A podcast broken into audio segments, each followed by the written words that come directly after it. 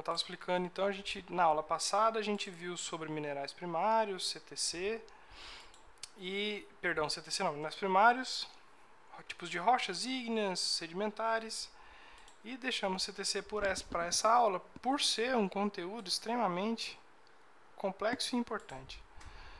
Né? Então, a gente, ele é até um, um pouco curto, mas ele tem muita importância e vai cair muito nessa prova, muito. Tem questão pronta, a prova está lá, inclusive, esperando vocês para poder chegar a ripa. Né? Deixa eu só fechar os, os programas aqui para não, não atrapalhar a gravação. Então vamos falar sobre CTC. Tá? A gente falou então dos, dos minérios, minerais, rochas formadas a partir de, de compostos é, ígneos, que são rochas formadas a partir do resfriamento do magma, rochas formadas a partir de outras rochas, né, de sedimentos, que são as rochas sedimentares, rochas metamórficas, que são aquelas como as sedimentares, formadas a partir de, de, de detritos e de outros tipos de materiais, mas que, diferente das sedimentares, sofreram é, transformações físicas do ponto de vista de temperatura. Sedimentares foram só a pressão, metamórfica, pressão e temperatura. A gente falou tudo isso na aula passada, só dando uma recapitulada, uma recuperação. Falamos então também dos principais minerais que compõem as rochas, né, que a gente tem feldspatos, mitas, micas, piroxênios, olivinas, é, e entre outros outros materiais que estão presentes no magma e também estão presentes nas rochas, tá? E esses é o que nós conhecemos como minerais primários, tá? Os minerais primários são esses minerais que estão da mesma maneira é, presentes nas rochas e presentes no magma, tá? Então, e bem como se eu pegar essa rocha e moer e transformar em pó de rocha, que é diferente de solo, também estarão iguais, nos três níveis. Tá? Então, por isso que pó de rocha não é solo. Por quê? Porque é simplesmente uma rocha fragmentada. Ela não tem as propriedades químicas e físicas que o solo tem. Então, eu só pegar rocha e moer, isso não faz disso é, solo. Tá? Para eu ter solo, eu preciso ter uma transformação química desses minerais. Eles precisam deixar de ser minerais primários, que o nome mesmo diz primários, que são iguais aos das rochas, é, e serem transformados em minerais secundários, tá? que eles vão ter outra composição química é, e outro comportamento no solo. Um dessas, desses comportamentos do solo é o que nós conhecemos como CTC, capacidade de troca de cátion, que está presente no mineral secundário que nós chamamos de argilas. Então, as argilas são minerais secundários que não são encontrados em rochas. Elas precisam ser transformadas de rocha para argila. E o que, que vira argila? qualquer tipo de mineral é, primário. Qualquer tipo não, perdão. Quartzo não vira argila, quartzo vira só areia. Tá? Então, os principais minerais primários que a gente tem, que vimos na aula passada, feldspato é aquele que aparece em maior quantidade, micas, piroxênios, quartzo e uma série de outros materiais. Todos esses materiais fragmentados. Nossa, não, né? Estou feito um animal falando aqui.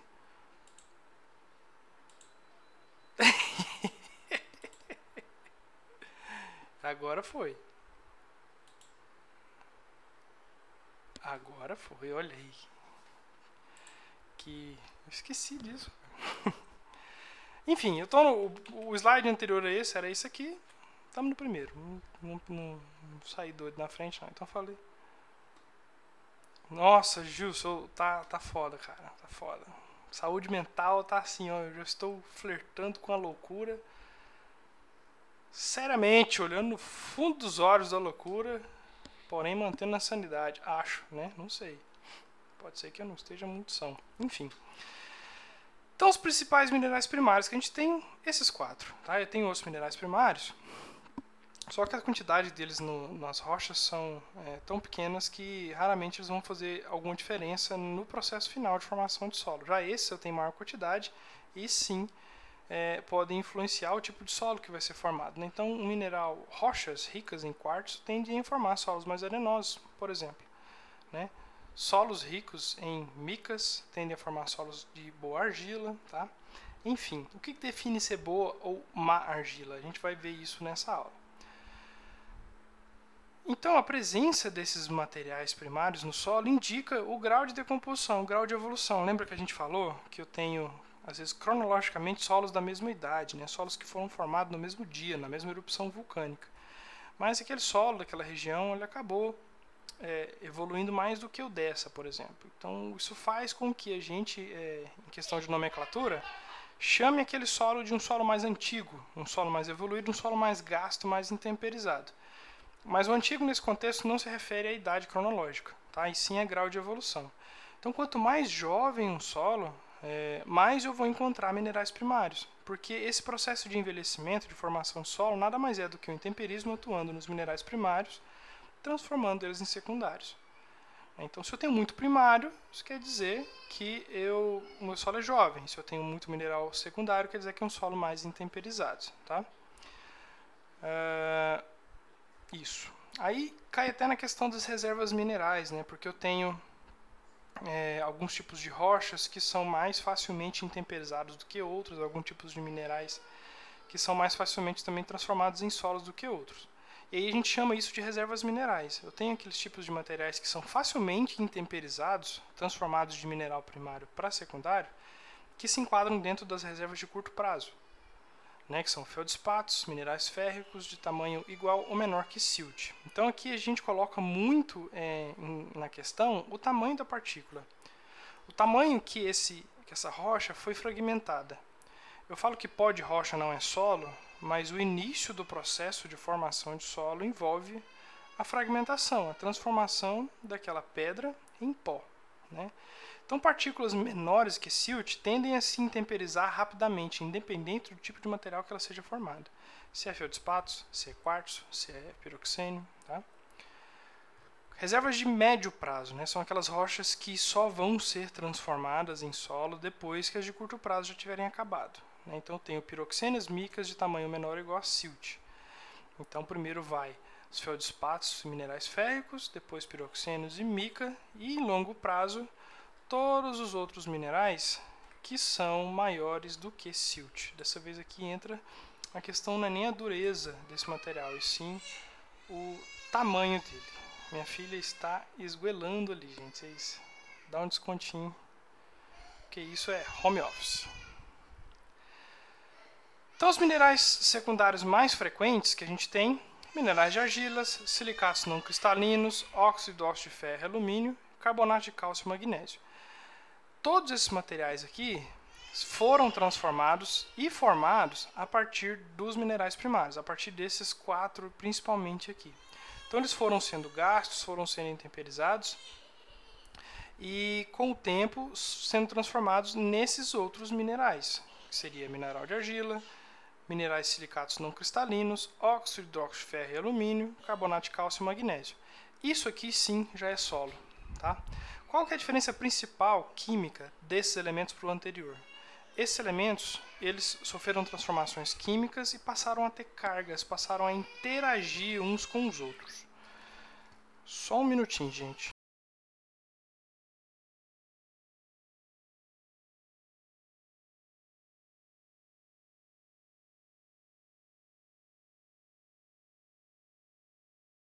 Voltei. Problemas técnicos resolvidos. É... Onde eu tava, gente? Desculpa. Não me lembro. Vocês também não devem nem estar ouvindo e não se lembram também, provavelmente. Acho que eu estava falando dos minerais secundários, né? É, a diferença deles e dos minerais primários. Então, basicamente, a presença de cargas. E essas cargas a gente dá o nome de CTC e CTA. Capacidade de troca de cátions e capacidade de troca de ânions. Essas cargas químicas elas estão presentes nos colóides desses elementos. O que são colóides? Deixa eu ver se eu acho uma foto aqui para mostrar para vocês uma representação gráfica de um colóide.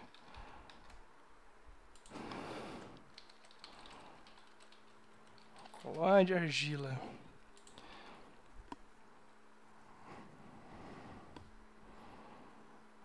Tem uma é o seguinte, a argila é esse composto cheio de lâminas, né?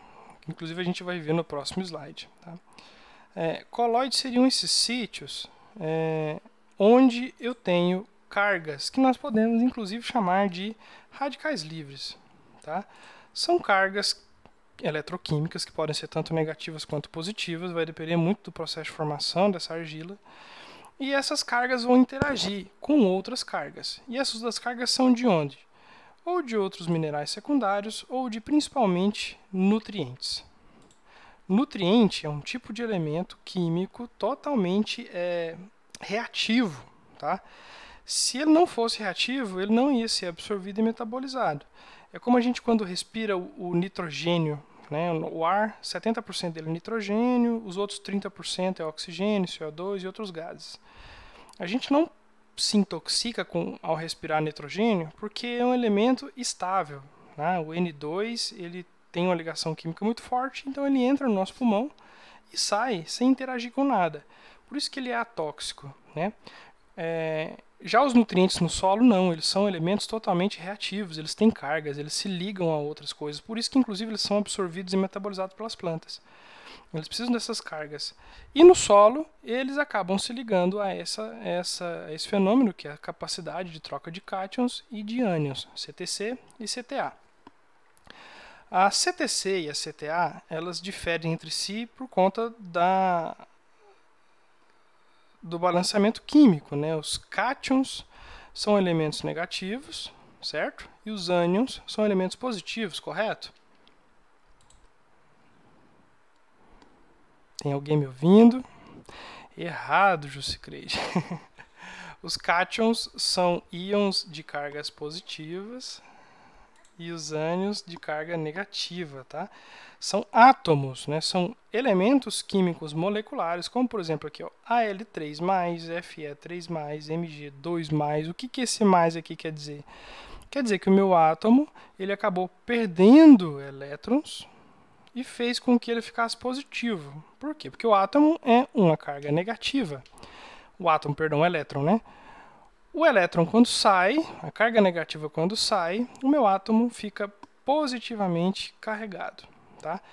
O, o contrário acontece quando um átomo entra no meu, na minha molécula. Né? Ele é negativo e pode desbalancear, deixando o elemento neutro ou com carga negativa. Si é, 4 menos, sim. Sim. São as cargas, são as cargas da argila, né? Graficamente, a gente poderia imaginar que a argila é uma bolinha de golfe. E os colóides são aqueles buraquinhos que eu tenho na superfície. Então, bola de golfe, vamos ver se dá para ver. Ótimo, essa aqui está muito boa de ver. Então eu tenho a bola de golfe, ela tem essa superfície... É, só porque a gira não é redonda, tá, gente? Ela tem esses buraquinhos aqui, tá? imagine eu mergulhando essa bola de golfe na água e tirando. E aí eu vou ter alguns pequenos orvalhinhos grudados nesses buraquinhos. Vocês conseguem imaginar isso, né? Então essa seria uma representação gráfica do que é um coloide, que seria esse buraquinho, e do que seria o elemento ligado a ele. Tá? Então os elementos químicos se ligam às argilas como essas gotinhas de orvalho se ligariam à superfície de uma bola de golfe, né? cada uma num buraquinho. Então os coloides são isso, eu posso ter é, partículas de argila com mais coloides do que outro, isso no final vai mudar a minha quantidade de CTC, Quanto mais colóides na argila eu possuo, maior é a minha carga naquela argila, maior é a capacidade que aquela argila minha tem de interagir com nutrientes. Isso é bom ou ruim? Isso é muito bom do ponto de vista agronômico. Tá? A gente sempre tem que deixar claro do porquê. Um solo com CTC, ele consegue manter no solo, na solução do solo, na solução líquida que está no solo, os nutrientes ele consegue fazer interações químicas com, com esses nutrientes, cedê-los às plantas, as plantas conseguem absorvê-lo. Um solo sem essa capacidade de, de, de troca, que a gente chama de CTC, os nutrientes são facilmente perdidos. Né? Eles não se prendem, eles acabam é, percolando, volatilizando, infiltrando, indo embora. Tá? Então, um solo com baixa CTC, eu tenho um mau aproveitamento dos meus nutrientes. Então, para duas condições de solo, uma com CTC elevada, outra com CTC mais ruim, a mesma adubação eu vou ter maior resposta na produção naquele solo com a CTC mais elevada. Então eu tenho a mesma cultura, eu posso ter até o solo com a mesma quantidade de argila, com a mesma profundidade. Tá? A única coisa que muda é o tipo de argila. Em um eu tenho um solo com a baixa CTC e o outro eu tenho um solo com a CTC alta. Nas duas situações eu jogo 100 kg de adubo. No solo com CTC alta eu vou produzir 10 sacos. Na solo com CTC baixa eu vou produzir 8, vou produzir 5, vou produzir 4. Por quê? Porque ele não aproveita bem o nutriente que está ali disponível. Esse nutriente é facilmente perdido. Tá? Então a CTC ela tem essa função na agronomia muito importante, que é melhorar a eficiência da adubação. Tá? E é uma característica que nós não podemos mudar. Um solo que tem uma CTCX, ele vai ter essa CTX, CTCX para sempre. Se a CTC é boa, é um solo que vai ter CTC boa, se é um CTC ruim, não adianta o que eu faça, eu não consigo mudar aquilo no solo. Tá? Existem algumas técnicas que a gente usa, como manejo de matéria orgânica, que conseguem tamponar, conseguem enganar, alterar ali ficticiamente, artificialmente, a CTC do solo. Por exemplo, a matéria orgânica ela também tem CTC. Então, quando eu coloco matéria orgânica no solo, ela faz o papel da argila. Ela consegue segurar o nutriente, ela consegue melhorar toda essa questão. Mas o meu solo em si não mudou. Tá? Então, essa característica eu não consigo alterar. E o que, é argila, gente? Lembra que a gente falou na aula passada que o solo é basicamente formado por silicato. O silicato é essa molécula que tem o núcleo de silício com quatro, é, com quatro átomos de oxigênio. Tá? E no solo, essas moléculas de silicato elas se organizam em lâminas. Tá? Essas lâminas nós chamamos de camadas tetraédricas. Eventualmente, essas moléculas elas têm uma capacidade de mudar de núcleo. Eu vou tentar ser bem superficial e resumido, porque é um, é um assunto bem complexo de química e nem é muito bem a minha área. Tá? Mas acontece um fenômeno químico chamado substituição isomórfica, tá até o nome aqui. Ó. Esse fenômeno químico é o seguinte: substituição ele está indicando que alguma coisa vai ser substituída. Iso, do grego, é a palavra que quer dizer igual. Tenho isômeros, eu tenho isonomia, tudo isso quer dizer igual, né? E mórfica quer dizer forma. Então, a palavra está me dizendo que vai haver uma substituição onde eu vou manter a minha forma. Substituição com a igual forma, né? Ou seja, o meu núcleo ele pode sair daqui e entra outra molécula para cá, sem que esse formato seja alterado. Eventualmente, esses átomos aqui, gente, ó, eles acabam substituindo o núcleo dessas camadas. Quando isso acontece, ele acaba adquirindo mais cargas e essas camadas passam a ter mais oxigênios. Então, em vez de ser um triângulozinho, ela passa a ser um octaedro. Por isso que é chamado de camada octaédrica. Aqui tetraédrica, porque é, um, é uma figura que tem quatro lados, tá? consigo imaginar esse triângulozinho de quatro lados, acho que aqui dá para ver melhor, né? Eu tenho esse lado, esse lado, o lado de baixo e o lado de lá de trás, tá? Por isso que é chamado de camada tetraédrica. Já essa eu tenho oito lados. Um, dois, três, quatro, cinco, seis, sete, oito, né? Então, camada octaédrica, quando ela forma essas lâminas. Então, a argila, basicamente, gente, é formado por lâminas desses tipos de unidades de silicatos. Quando eu tenho basicamente o núcleo de silício composto aí por oxigênio, eu vou formar camadas octaédricas. Quando meu núcleo sai e entra alumínio magnésio, eu vou formar camadas octaédricas que possuem mais cargas. Onde o senhor quer chegar, professor? Argila nada mais é do que a sobreposição dessas lâminas. Tá? Eu tenho então, nesse caso aqui, da argila 1 para 1 uma lâmina de tetra junto com outra lâmina de octa, formando então uma argila chamada de 1 para 1. Por quê? Argila que tem uma camada de tetra e uma de octa, 1 para 1. Eu também tenho argilas que eu tenho duas camadas de tetra para uma camada de octa, chamadas então argila 2 para 1, duas de tetra para uma para octa. Basicamente, gente, eu tenho essas duas argilas, tá? Em alguns casos, na argila 2 para 1, o meu núcleo daqui ele pode ser substituído, lembrando, por alumínio, ferro, manganês e lítio, principalmente alumínio e manganês. Quando isso acontece, a minha carga aumenta mais ainda. Para vocês visualizarem é, e, e tentarem entender qual das duas argilas tem mais CTC, é só a gente ver graficamente a figura, tem um bom, uma boa maneira da gente firmar isso. Isso aqui é importante, gente, porque vocês vão escutar é, isso aqui o resto do curso. É argila 1 para 1 ou argila 2 para 1? Imagine que cada cantinho desse aqui, deixa eu até limpar as... Que cada cantinho desse aqui seja um coloide. Ou seja, seja uma carga que vai interagir com o nutriente ali no solo. Tá? Cada quina dessa. Então, nessa aqui, 5 quinas. Né? Comparado então com a argila 2 para 1 graficamente, qual tem mais cargas?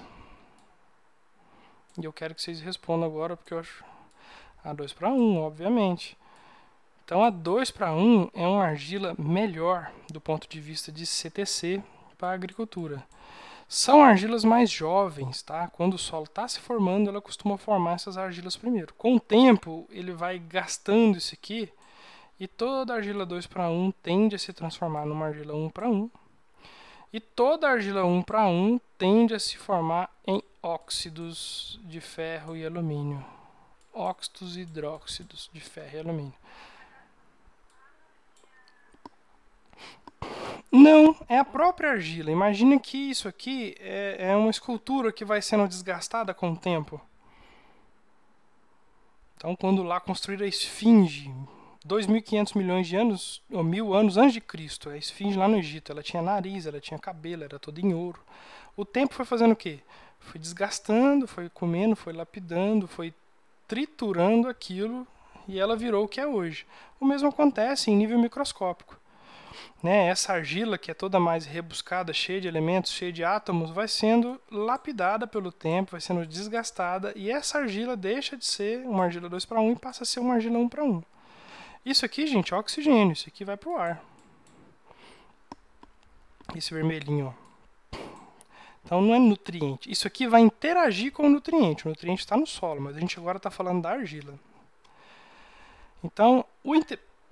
isso, né? O intemperismo ele não atua só nas rochas, ele continua funcionando aqui nível microscópio é, nas nossas argilas e siltes e areia. Então, o silt ele pode ser desgastado e virar uma argila 2 para 1, que vai ser desgastado e virar uma argila 1 para 1, que vai ser desgastado e vai virar um óxido hidróxido, que é o fim da carreira desse solo que vai ser desertificado quimicamente falando.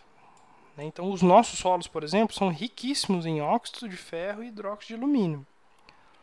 Isso indica que o nosso solo é muito gasto. Ele já está no processo final de intemperismo. Vai chegar um momento em que o solo de cerrado ele vai simplesmente acabar, vai virar um deserto. E aí o que a gente precisa? Precisa de uma erupção vulcânica, vir cobrir isso aqui tudo com lava e o solo começar de novo do zero a partir da rocha.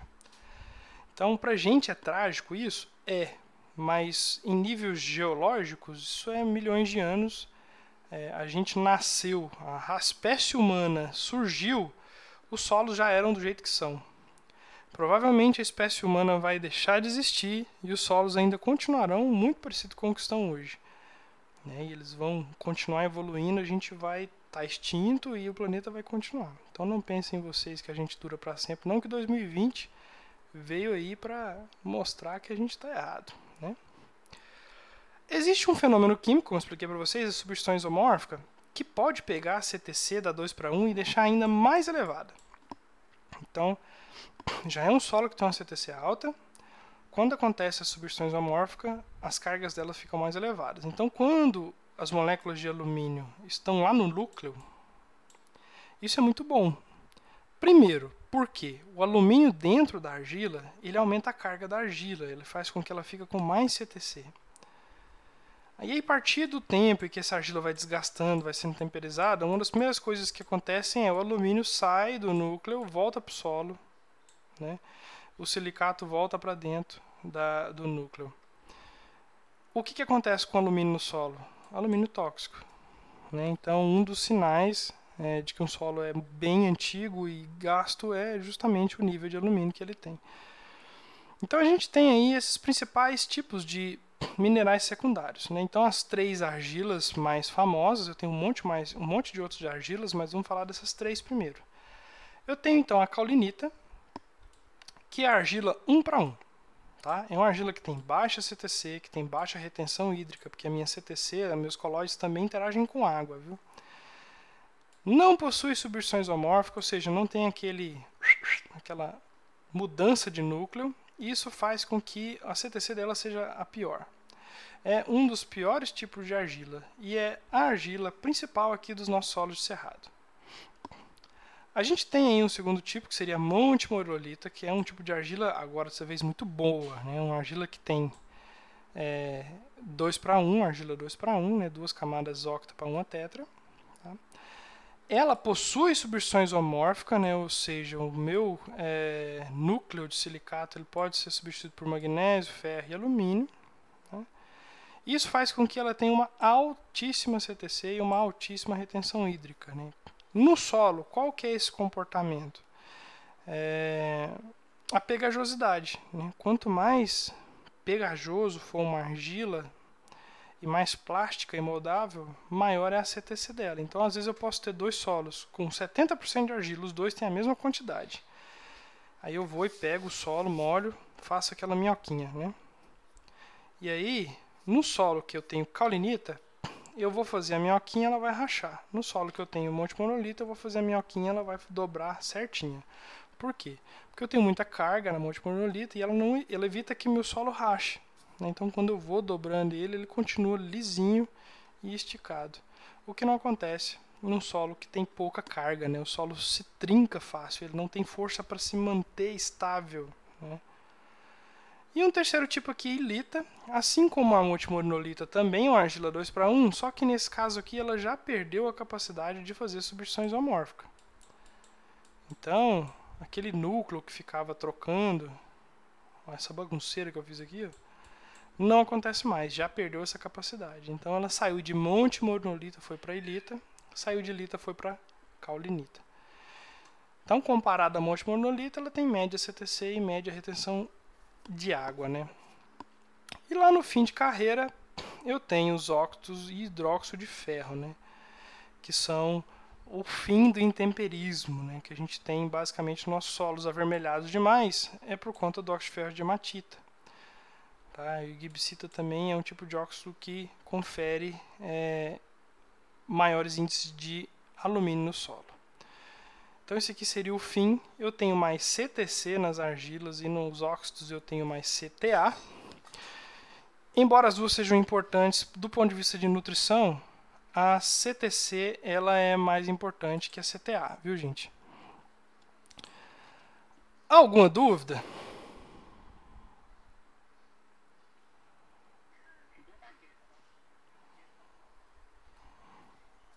Sim, não, não vem. É porque ela, ela, ela interage com alguns micronutrientes, né? A CTC interage com boa parte dos nutrientes. Então a gente, para adubar e corrigir o solo, a gente precisa saber a CTC, né? A CTA ela não, não influencia tanto nesse sentido. Então a gente. Ela não é uma métrica usada em manejo de solo, por exemplo. Mais algum ponto? Gente,